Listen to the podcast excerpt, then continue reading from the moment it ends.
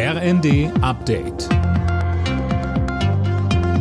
Stündlich neu. Auf den Punkt informiert. Ich bin André Glatzel. Guten Tag.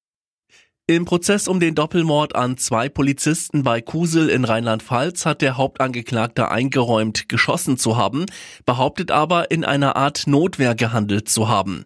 Das sagte sein Verteidiger zum Verfahrensauftakt vor dem Landgericht Kaiserslautern. Der Angeklagte selbst sagte, er habe nicht gewusst, wer weshalb auf wen schieße. Die Staatsanwaltschaft wirft ihm dagegen vor, die beiden Polizisten bei einer Verkehrskontrolle erschossen zu haben, um Wilderei zu verdecken. Sollen die noch laufenden deutschen Atomkraftwerke länger am Netz bleiben, um Gas zu sparen? Das fordern neben Union und FDP auch führende Wirtschaftsforscher. Sönke Rülling, und jetzt meldet sich auch der Branchenverband Kernenergie zu Wort. Ja, und da sagt man ganz klar, das ist durchaus möglich. Anders als Bundeskanzler Scholz sagt, gibt es die dafür notwendigen Brennstäbe.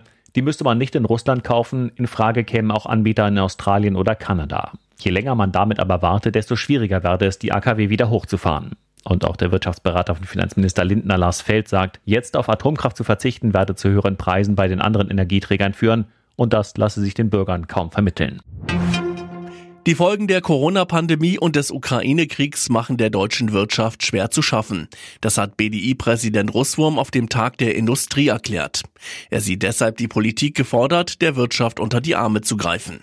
Hohe Energiepreise, hohe Steuern und eine analoge, oft umständliche und langsame Verwaltung in Deutschland schrecken Investoren ab.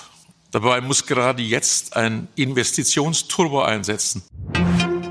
In Deutschland werden Mietwagen immer teurer. Im Mai lagen die Preise laut Statistischem Bundesamt fast 50 Prozent über dem Vorjahresmonat.